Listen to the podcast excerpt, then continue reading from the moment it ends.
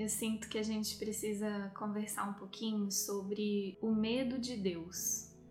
É algo que parece meio absurdo, né? Tipo, claro que eu não tenho medo de Deus. o ego já responde assim prontamente: é óbvio que eu não tenho medo de Deus. Como assim, medo de Deus? Só que se Deus é amor, se Deus é paz, se Deus é felicidade, e eu não tô experimentando amor, paz e felicidade o tempo inteiro no meu dia, significa que de alguma forma eu tô rejeitando isso.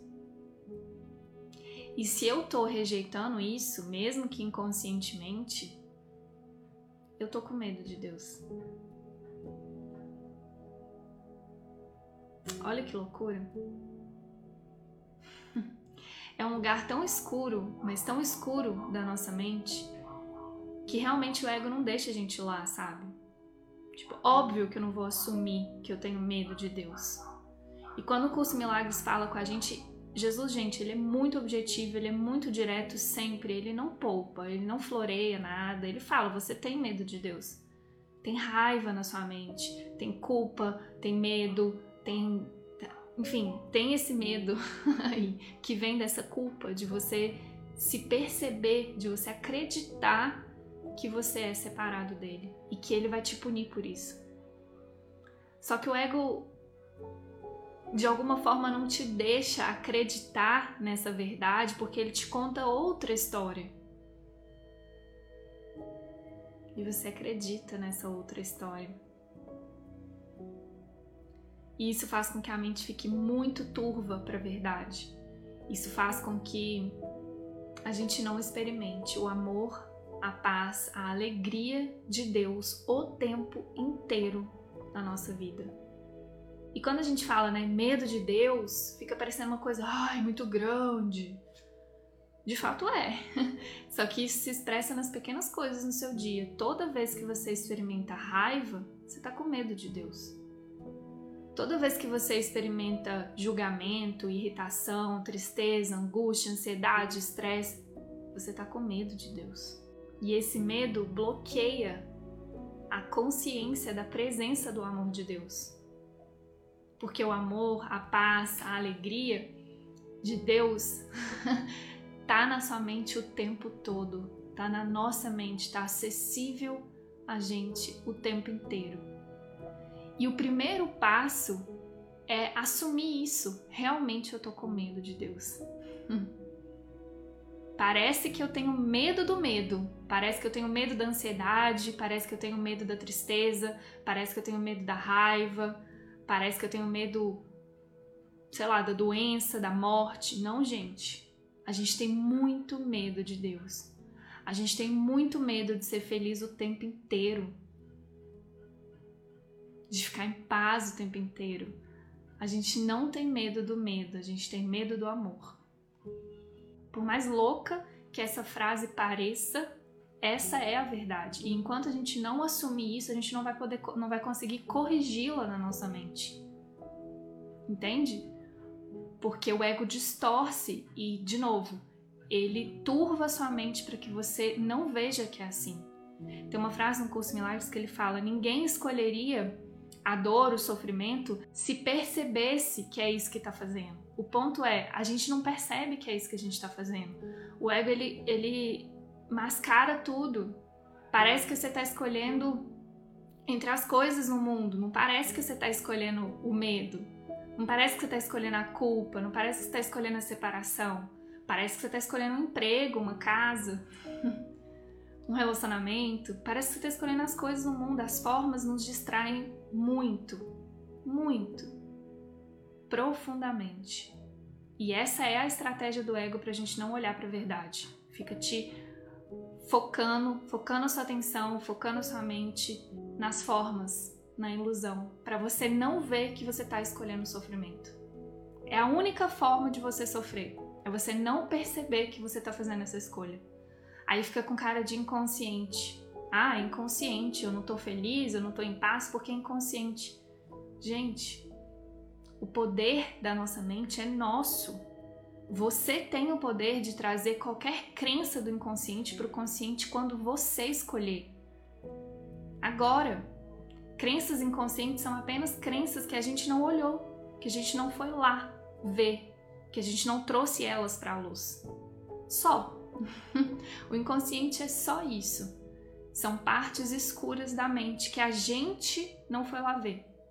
Porque você precisa ir lá ver, você precisa ir lá encarar esse medo de Deus. Todo mundo, todas as pessoas desse mundo vão ter que olhar para esse medo de Deus na mente. Todo mundo.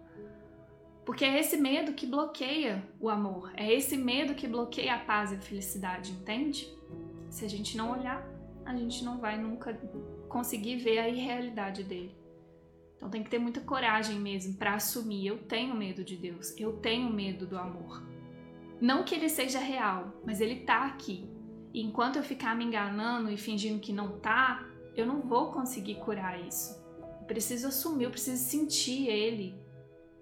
Eu preciso sentir para eu atravessar ele e ver além dele. É isso que o curso Milagres nos ensina a fazer. Ele vai nos dando tanta força, tanta fé, tanta confiança.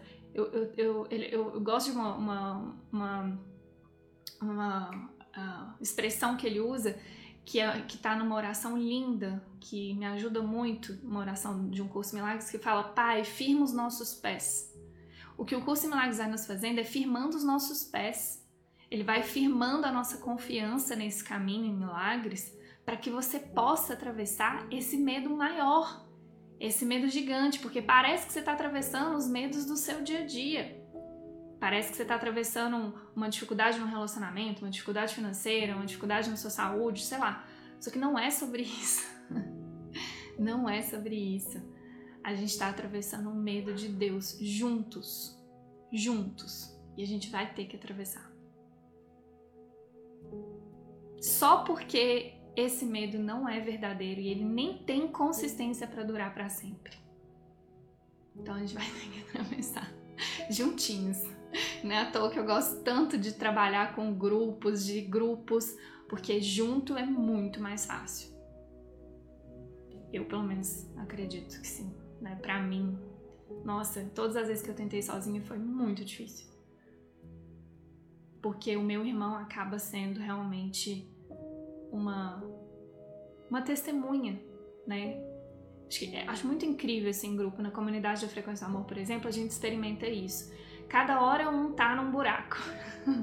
A galera é corajosa, viu?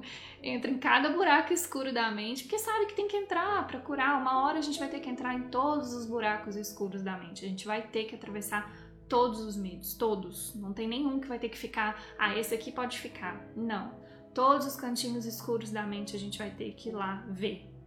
Vai ter que ir lá enfrentar aquilo, olhar para aquelas crenças, olhar para aquelas é, para aqueles desejos, olhar para tudo aquilo e trazer aquilo para a luz. E aí em comunidade é muito gostoso, porque quando alguém tá lá, tem outros que estão forte e fala: "Pode ir, vai lá que eu sustento, vai. Olha para isso, vai". E aí a pessoa volta, aí ela se firma, a perninha fica firme, aí o outro vai, aí vai, e vai, e vai, e os outros lá sustentando. É incrível.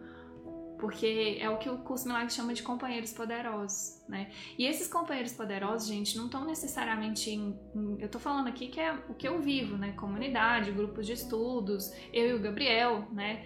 Então, o que eu tô falando é que não tem um formato específico, você não precisa estar numa comunidade para isso, você precisa querer esse relacionamento. A partir do momento que você quer, os companheiros poderosos aparecem.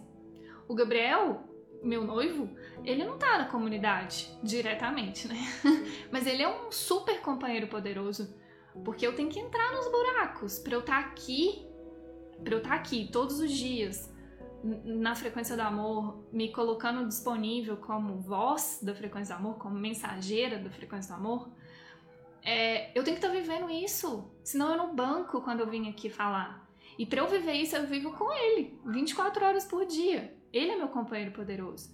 Então, quem está na sua frente é o seu companheiro poderoso se você permitir, se você escolher, né?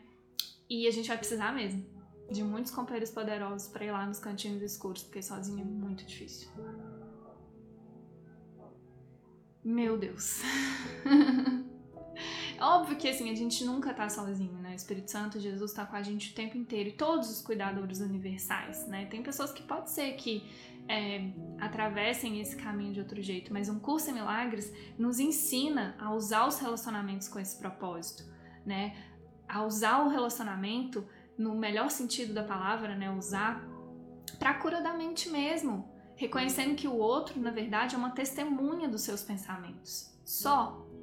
E aí, quando você olha para essas testemunhas, quando você olha para esses pensamentos sendo encenados para você, às vezes pensamentos muito escuros, às vezes pensamentos de rejeição, agressão, medo, raiva, né? Vão ter vários pensamentos ali com cara de pessoas na sua frente. E a sua tarefa é ir lá, olhar, ultrapassar esse medo de Deus. Aí tem um lembrete do amor maravilhoso para isso, que é todo relacionamento esconde uma porta para o céu. Todo, por mais difícil, por mais conflituoso que pareça, todo relacionamento esconde uma porta para o céu. Se a gente não acessou essa porta ainda, não é porque ela não existe, é porque a gente ainda não atravessou esse medo que tem na nossa mente. E aí, quando você entende isso, você começa a sentir muita gratidão, até pelos relacionamentos que você considera mais hostis, mais desafiadores para você. São todos igualmente importantes. Esse é um outro lembrete. Todo relacionamento é igualmente importante. Todas as pessoas são igualmente importantes. Porque todas são só símbolos, são só representações de ideias que tem na sua mente. Que bom que elas estão na sua frente para te, te mostrar, para te ajudar a atravessar esses cantinhos escuros, atravessar esse medo de Deus. Beleza? É isso. Isso é o medo de Deus, expresso nas pequenas, médias, grandes, porque não tem ordem de grandeza, coisas que a gente vive. Vamos juntinhos aí atravessando isso, firmando os nossos pezinhos sem medo de, de assumir que em algum momento a gente acreditou que Deus ia nos punir por termos escolhido nos separar dele. A gente tem medo dessa punição, a gente se sente muito culpado por ter se enfiado nesse sonho maluco aqui.